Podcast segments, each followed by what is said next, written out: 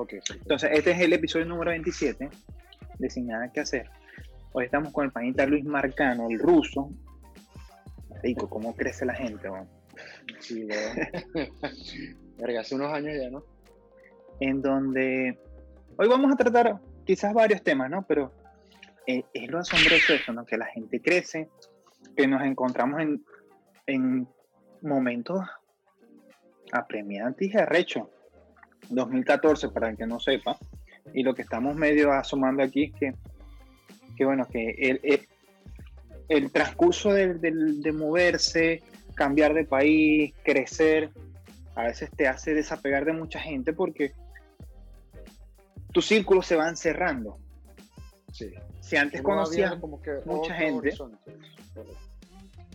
sí, antes veías más gente, porque obviamente creciste en tu barrio, este, te desarrollaste con tu colegio, eh, si fuiste a la universidad tenías los amigos de la universidad, la familia, pero cuando te mudas ahí, estás en otro país, ese universo se va y se pone más chiquito. Entonces, Luis, ¿cómo estáis? ¿Dónde estáis? Bien, bien. ¿Y vos, Orlando? ¿Cómo te va? Echándole bola. Andamos todos. No, porque ahorita estoy en Orlando, en el estado de la Orlando. Florida. Aquí mismo, papi. Bien, loco. ¿Y qué estás haciendo por allá? Verga, ahorita estoy trabajando en el área de la construcción. Ya tengo unos meses aquí que me quedé porque estuve viajando al norte, Carolina del Norte, Minnesota, Texas, tuve varios estados. Bueno, en esos tres en realidad. Pero ya por lo menos ahorita senté aquí y hasta ahora, hasta ahora me quedo. Sí, yo que- pasé también por esa porque uno llega como que haciendo de todo, tratando de conocer o, o donde hay para allá voy, pero llega un momento, creo que después del año, no sé cuánto tiempo tenga yo, pero a mí me pasó después del año, que donde vos decís, yo me quiero ya asentar, yo me quiero por lo menos quedar en un sitio más tiempo de lo que andaba jodiendo. No sé si te pasó así.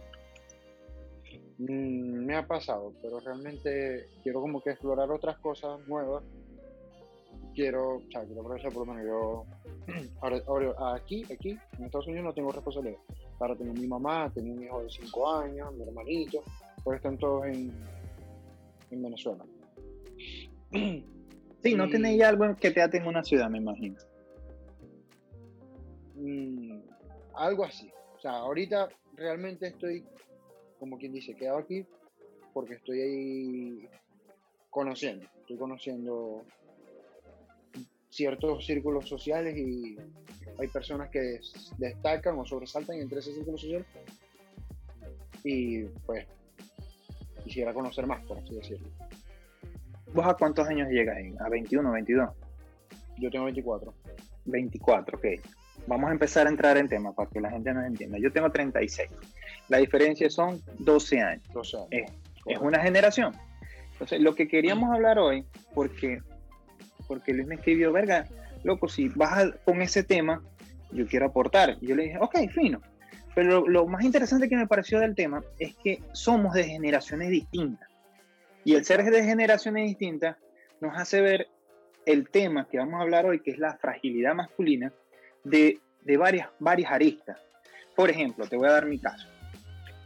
Mi papá tiene 65, entonces él es un, un boomer, baby boomer, ¿verdad? Correcto. Criado, criado, con esa concepción después de, de las guerras y, y con, con otra mentalidad que va más al trabajo y enfocado a que el hombre es el que provee la casa y toda esa joda. Sí, Mamá es del 60, vendría siendo más hippie, 66, ellos se llevan 11 años. Y es más paz y amor, deja que las cosas fluyan.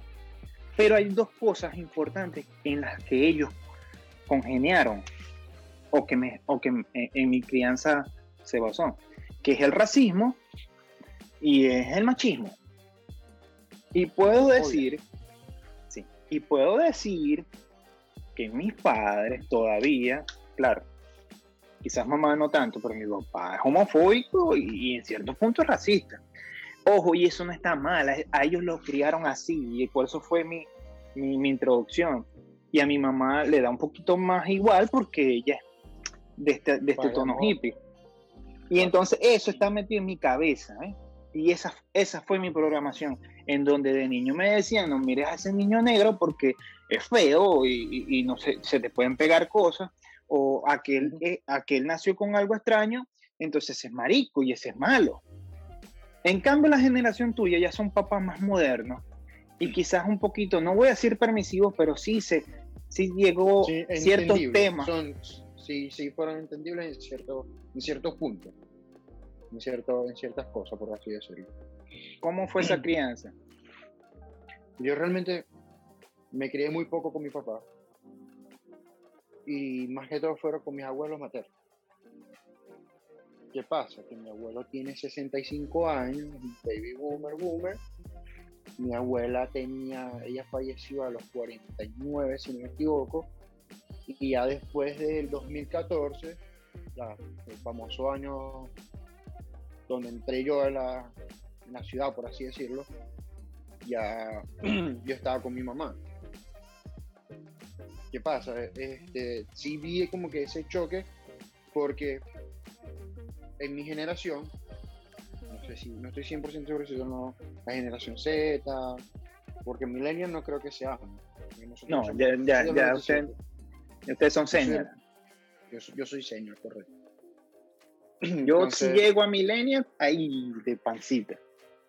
Sí, llegaste en la red, por así decirlo. Este, nosotros nunca, por lo menos a mí, en mi caso, mis abuelos, nunca me dijeron, este, nunca me hicieron como que un, rasgo discriminativo.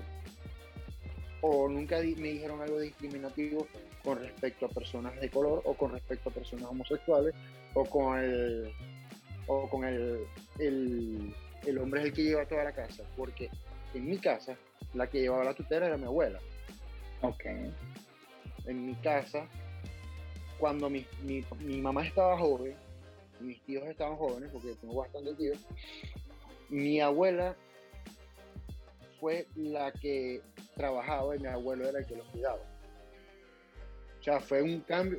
Yo veía en otro Sí, estaba al revés la cosa.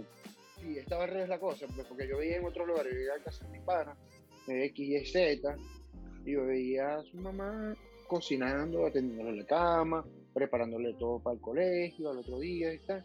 Y el papá llegaba, típico de la empresa, 5 o 6 de la tarde, a, a comer, hasta un rato, jodía, tal, a dormir. O sea, veía como eso, pues. Sí, ya es una rutina. Y es una rutina. y ya estaba establecido.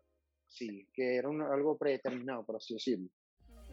Y nuestros países latinos insertaron el machismo como forma en donde la mujer, porque nos decían, no, es que Venezuela tiene nombre de mujer, es que la que lleva los rasgos y los pantalones en la casa es la mujer. Y eso no lo vendían hasta en la televisión. Pero era la que promovía los rasgos de machismo, en donde el, el muchacho no lava plato, él no lava la ropa, lo hace la hermana. El muchacho lo que hace es limpiar el fondo y el frente de la casa y estar pendiente de los, de los perros y hacer los mandados. Dame que estoy en Zoom ahorita. Entonces, entonces uno se encargaba de ciertas cosas en el en donde era para el hombre, era para el muchacho. Pero fue, fue cambiando el tiempo y yo empecé a cambiar esa, esa concepción donde yo decía, pero es que yo también puedo lavar un plato. O sea, no se me quita, no se me quita nada. Pero ya eso es hace como unos 10, 15 años, en donde ya yo me saco el chip porque soy profesional, porque ya, ya tengo que depender de mí mismo. No tenía esposa, no tenía hijos, no tenía nada. Pero si ya yo decía, si yo me quiero despegar del hogar, yo, tengo que empezar a hacer cosas por mí. Y el, y, el, cocinar no se me quitaba nada. Claro, correcto. Eso lo vi, lo vi yo en la independencia. Yo se me adelantaron un poquito los, los planes de vida. como que se me, se me adelantaron, porque fui padre muy joven, entonces me tuve que independizar, tuve un tiempo viviendo con la mamá de mi hijo, de X y Z, entonces había momentos en los que yo llegaba a trabajar y yo la veía ella bastante agotada porque el niño todavía no tenía para la guardería, el kinder, y yo veía como que, ok, yo tengo que ayudarla, así sea con la cena, o sea, con algo, a mí no me va a afectar de manera negativa eso. Pero si te llegaba un pana tuyo, chalequeador, criado en, en esta concepción vieja, decía, ah, verga, soy marico, ah, vaina, te somete la mujer, tu mujer te gobierna y salía el meme. Correcto, correcto. Sí lo hay, sí lo hay. Incluso hoy día todavía. Todavía. Eso, porque hay momentos en los que, por lo menos, todos mis panas, o sea, estamos todos jóvenes, todos están solteros, todos estamos solteros, la verdad. Entonces, hey, marico, me con unos culos y tal. Y, verga, hay momentos en los que yo le estoy pretendiendo a una chama y yo, verga, yo, yo prefiero irme para el. Ah, no, no lo deja salir y tal, y esto y lo otro. Entonces teníamos rutinas, por ejemplo, los, los jueves o los miércoles es fútbol. O vamos para el paintball, a caernos a tiro, X, Y, Z. Y yo falté como tres semanas, porque casual, casualmente eran los días que ella tenía libre. Coño, y vos buscaba la forma de estar con ella. Claro, o sea, primero la o sea, no tenemos una, situación formal entre ella y yo, pero, venga, yo quiero estar con yo quiero... Ya después Compartir. De que, claro, ya después de que Concha le diga, ok, hey, vamos ahí, sé que a ella no le gusta, me va a decir que no, pero coño, no cumplo con, con, con invitarla, pues, para que no se sienta como que la estoy excluyendo porque mis amigos, X y Z. Y loco, y después vos te vais dando cuenta que nos programaron mal. En donde, por ejemplo, yo estaba viendo en los deportes. Y en los deportes hay una periodista bien linda, bien bonita, alta. Y la tipa era más alta que el pelotero que estaba entrevistando. Y la concepción todavía global en este mundo de Estados Unidos, te lo voy a decir así, es que al tipo tuvieron que buscarle un banquito porque mientras ella estaba poniéndole el micrófono, los dos se tenían que ver de la misma altura, porque no puede ser que la mujer se vea más alta que el hombre. O lo mismo, o lo mismo de que un chiquito le guste una altota. Y eso no, eso, ¿cómo puede ser? Bueno, algo tendrá ese muchacho. Sí, sí. Eso, eso hay justificativos sociales. Exacto. Esa es la palabra. Eso es lo, como quien dice, lo clásico, lo, lo, lo predeterminado que dicen en cualquier situación que no sea no consecutiva, sería la palabra como eh, fuera de rastre, fuera de lo común, fuera de lo, ordinario, por así decirlo. Claro, es inusual que vos veáis en la calle un chiquitico con una altota o que alguien te esté entrevistando que sea mujer y que sea más alto que el entrevistado, porque el tipo representa fuerza, porque el tipo representa poder.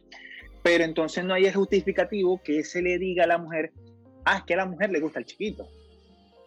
Es que le, es, o que el pequeño le, le, trata bien a la, a la, dama. Entonces es que se merece estar con ella. Consiguió algo que no lo pudo, que no, la otra persona no le pudo llenar o no le pudo suplir, no le pudo dar. Y no va con altura, y no, va, con, machismo. No va con rasgos físicos, por así decirlo. Sino que puede ser otra, otra situación, no sé, el cariño, la verga, la hora de tratarla delante de los demás, que no, que se sienta protegida, que le represente, una persona que le represente, de cualquier situación o de cualquier manera, con respecto a lo que se está viviendo a tu alrededor, a tu entorno. Y eso no quiere decir que, es que no, es que la sociedad cambió, es que eh, ahora son de generaciones de cristal. O sea, yo, yo entiendo de dónde viene el comentario de generación de cristal, pero también puedo entender de que hay temas donde nosotros podemos hablarlo tranquilamente, donde la mujer puede tener un, un rol protagónico dentro de la pareja o dentro de la sociedad y no pasa nada. No se va a acabar el mundo.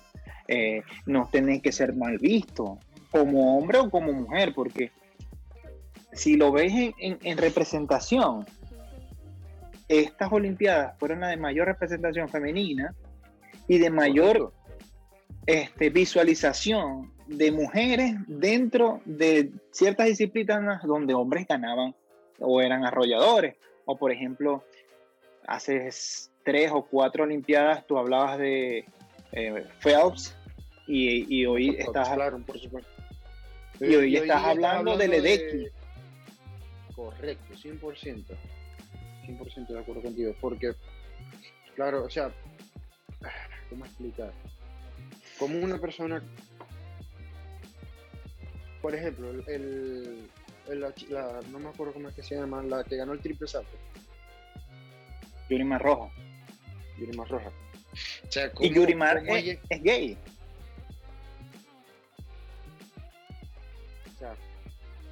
No, no, eh, no, me, no me voy a guiar por eso, sino como que como una persona puede romper doble récord en unas Olimpiadas, récord mundial, récord olímpico, y es del lado femenino, que no se habló, por ejemplo, con un ejemplo claro de Antonio Díaz, que es una de las eh, perteneciente a la disciplina que practico, que es el karate, que fue su último su última competencia a nivel mundial, internacional. Sí, ya fue su retiro.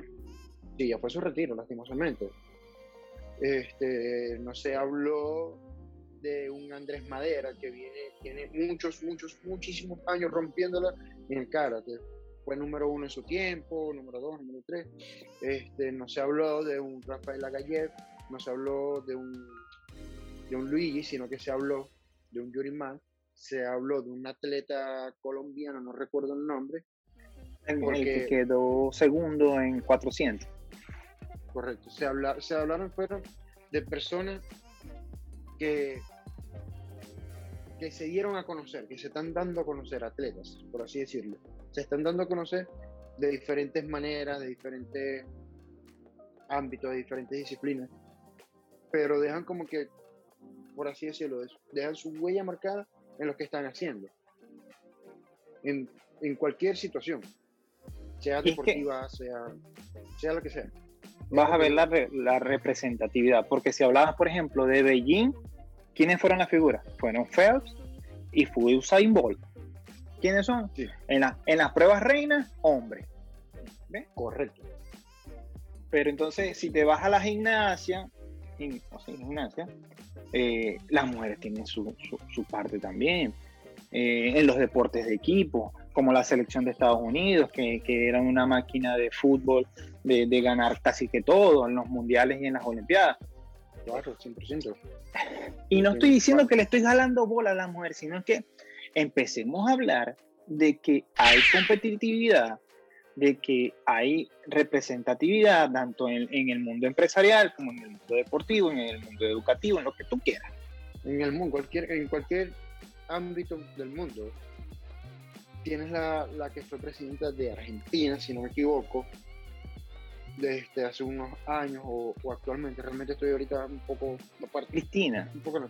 Cristina. Estoy realmente aparte de la política. Tiene aquí, por ejemplo, en la mano Pero yo, yo, yo no veo todavía que en Estados Unidos estén abiertos ese tema. Se logró la vicepresidencia en una mujer pero que, de verdad la sociedad esté consciente de que pueda llegar a ser presidenta y loco, yo creo que faltan como dos periodos más. Y a pesar de que están liberales, eh, en las primarias corrió un, chico que era que es abiertamente gay, que está casado, que creo que ahorita es el, el, secretario de Educación, Kubichev. No sé si lo, lo llegaste a ver. Creo que he escuchado, realmente no he estado y ahorita hay una mujer como vicepresidenta, pero se van dando pasos por lo menos, en donde una empresa tenga que contratar a un hombre o una mujer, y, sabes, te, he hecho un cuento, esto es en la parte petrolera. Me decía un gerente, a mí me encanta contratar hombres. yo todavía estaba entendiendo el tema, ¿no? Y yo, explícame por qué en un puesto gerencial tiene que haber un hombre. Sencillo. La mujer le da la menstruación una vez al mes. por lo general se pierde el ánimo o pide un día o pide dos días y la mujer se embaraza. Y, me, pierdo esa mujer por uno o dos meses del posparto. En cambio el hombre no. El hombre yo le puedo dar y le puedo dar y le puedo dar. Y el tipo me va a tener que responder porque él no tiene esa limitante.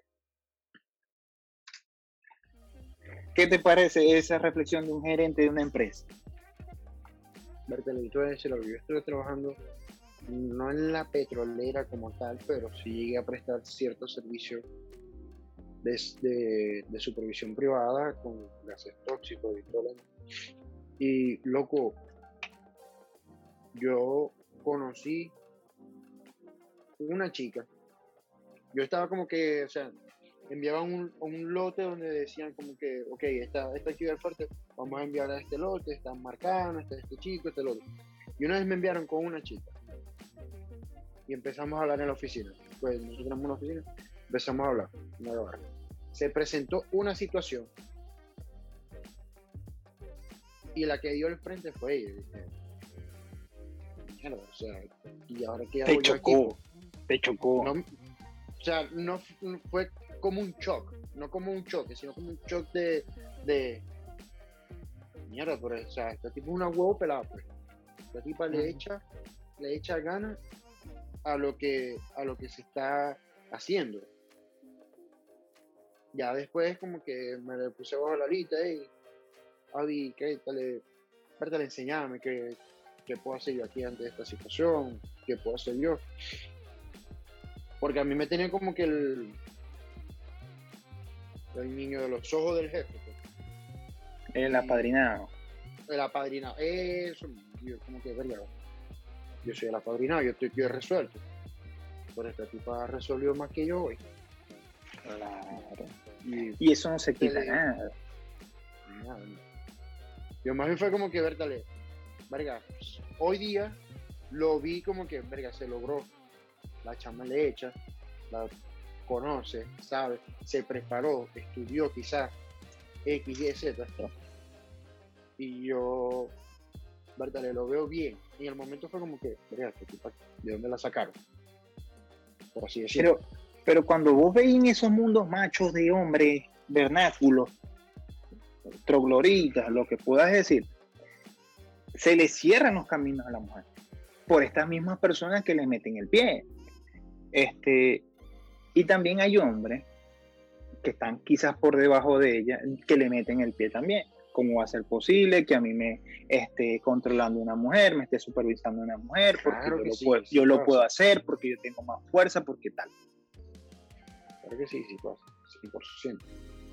100%. Hoy en empresa, las empresas de los países latinos, del país donde venimos nosotros, de, de ciertos lugares, todavía pasa. Y tenés que, estar, tenés que estar consciente que es así, de que esa gente vive con con la mentalidad boomer hoy día. O sea, para nadie es un secreto. Vamos a poner otro ejemplo. Otro ejemplo, sacando el ámbito laboral, el ámbito económico, el ámbito, los grandes ámbitos. El ámbito de la casa. Ok. El ámbito de la casa. Por lo menos. Yo tengo 24 años. Mi primer piercing fue a los 14, a los 15. Yo tuve un mm. piercing en la lengua, escondido, 100% se me cayó, me lo tumbaron en un concierto, una broma, una triple que se. Yo no me hice más piercing. Después me hice un arito, una perforación en la oreja. Eh, sensacional. Sí, sí, a, los 10, a los 16. Me lo tuve que quitar otra vez. Mi mamá, que conchale, que eso es de marico, que la verga. Mi abuelo, que eso es de marico, y dale, dale. ¿Y tatuaje? Y, y tatuaje. Me hice un tatuaje con Dios y me fui a trabajar para el lago y como a la semana fue que le dije, verga, mami, mira, te tengo que decir algo, me tatué. Antes que lo viaje. Sí, antes que lo viaje.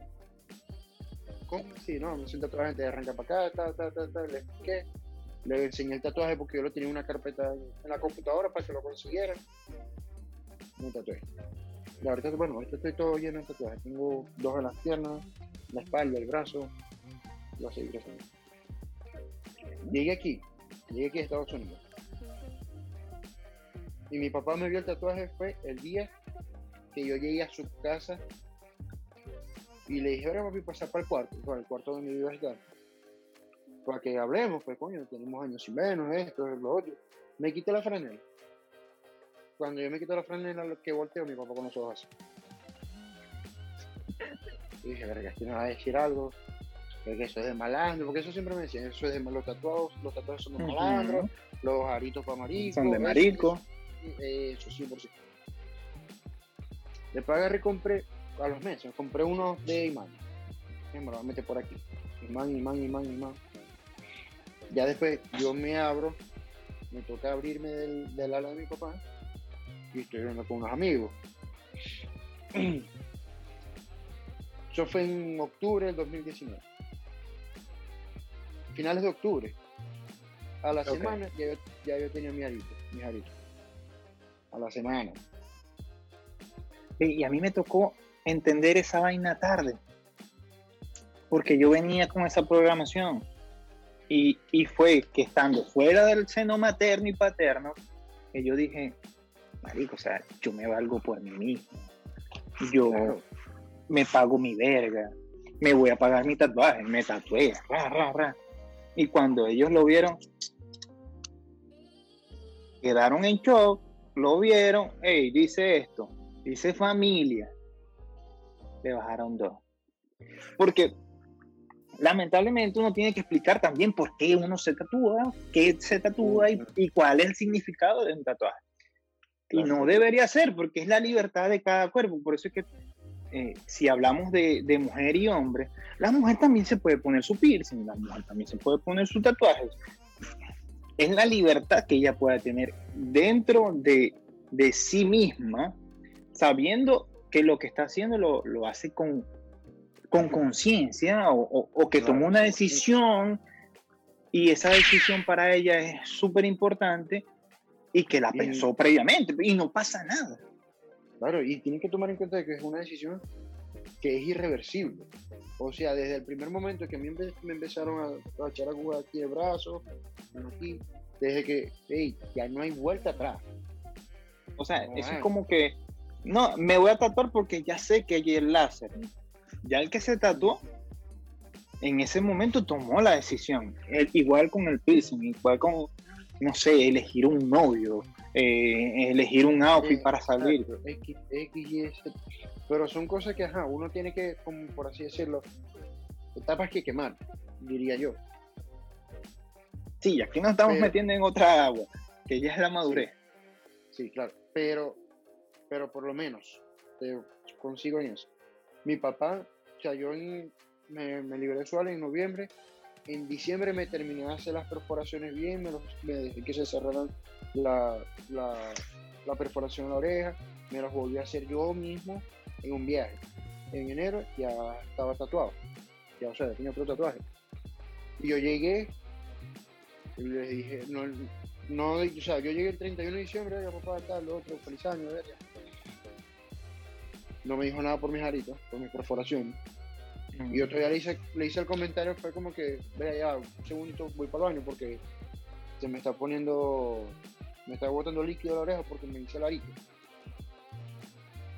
No me dijo nada, no me hizo cara, no me dijo nada. Pero le hice como que, "Pero, para que sepáis, pues. Entonces, Y- ya Y después... yo los entiendo, o sea, ya yo llego a este punto donde yo digo, ok, ellos fueron criados así, Exacto. yo no soy así. Y, y a mí me pasa algo que quizás no sé si te pasa a vos, ¿no? Pero por el tipo de crianza y, y- y lo que estaba viendo yo en estos días, es que los millennials pasamos de ver fases de lo analógico a lo digital. Y en cierta forma pensamos en analógico y en cierta forma pensamos en digital porque nos tocó ver esa transición. En cambio, un muchacho. A ustedes les tocó mucho, mucho más fuerte. Porque mi, en cambio, un muchacho de 25, 26, 24, ya lo encontró ya en internet. Sí, correcto, 100%. Nosotros veíamos revistas porno. O sea, y, y que nos encontraran nuestros papás era un peo. Ahorita, Sí. ahorita ahorita la pornografía está en un, en un teléfono, en una computadora, y estadísticamente se consume menos pornografía porque los muchachos de ahorita tienen otro peo. Claro, 100%. Y la evolución de las generaciones nos van a ir llevando a que ciertos temas se vayan a ir normalizando, se vayan a que como sociedad nos vayamos entendiendo, en donde las abominaciones que creían nuestros papás no van a ser abominaciones, van a ser cosas normales. Y, por ejemplo, vos que soy padre, ya vos veis con otros ojos la crianza de tu chamo. Correcto, 100%. No le vas a decir, ese muchacho camina de manera, ese es marico. No, no. No, no. O sea, realmente yo ahorita estoy, lastimosamente no lo, no lo tengo bajo mi ala. Situación país. Sí, claro. Pero yo quisiera, por lo menos, algo muy, muy, muy, muy, muy básico. Yo quisiera que él escogiera su ropa para vestirse en diciembre. Ok. A- hacia- desde los siete años, Según su gusto.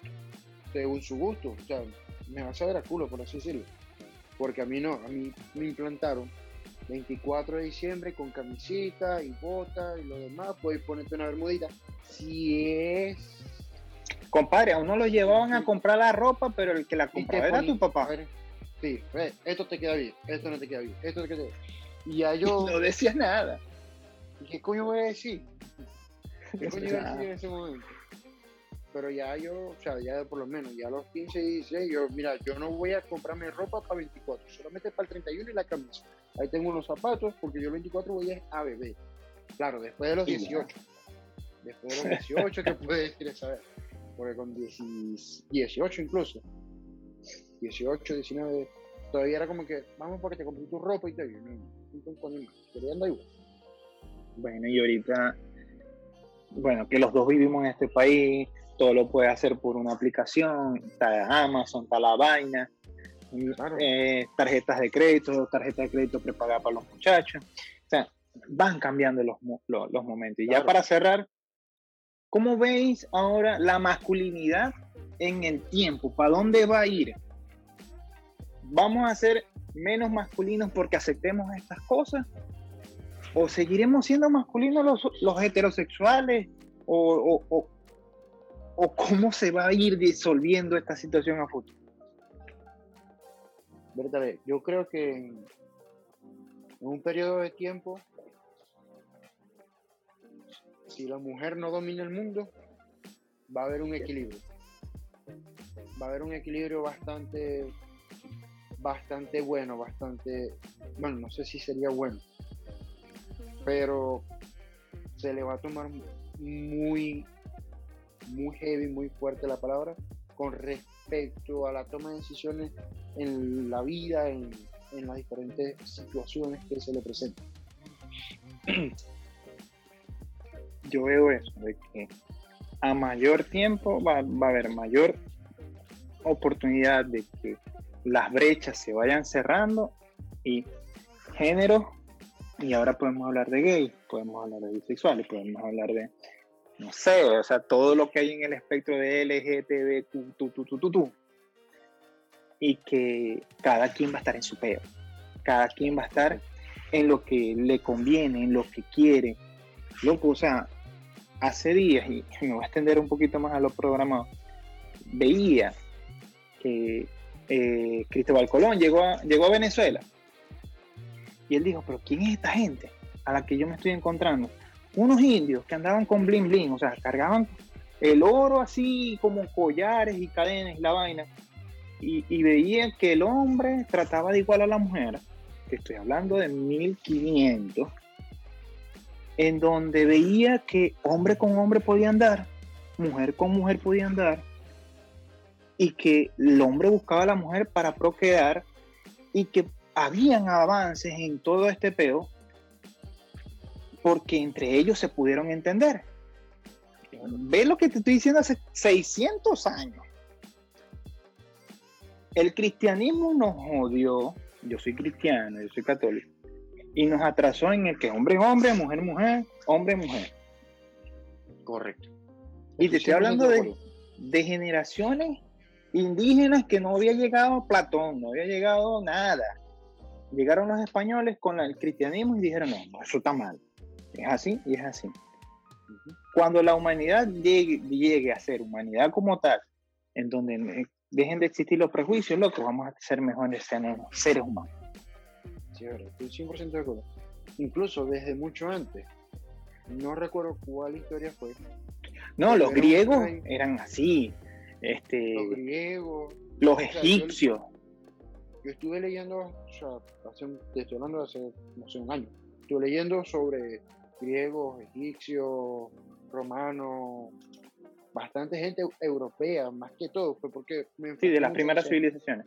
De las primeras civilizaciones, e, era medieval, era de hierro, de las transiciones, y habían reyes, príncipes, reinas, que básicamente eran, estaban en el trono por cumplir, porque cumplían o se desarrollaban o hacían cosas indebidas con respecto a la época, que eran, el, la, que eran más que todo homosexuales, que tenían fetiche, que supuestamente eso no se debía, no se debía hacer. Alejandro Magno fue uno, Cleopatra, este, que no Cleopatra no podía mandar y tenía que utilizar a un hermano o a un hijo para el aval de que ella pudiera mandar. 100%. Pero bueno, ya son otros temas. Y, y, de verdad, papá, bueno, agradecido porque pudimos hablar de esto tranquilamente y que se pueda ir normalizando esas cosas. No es parte de ser generación de cristal, sino más igualdad.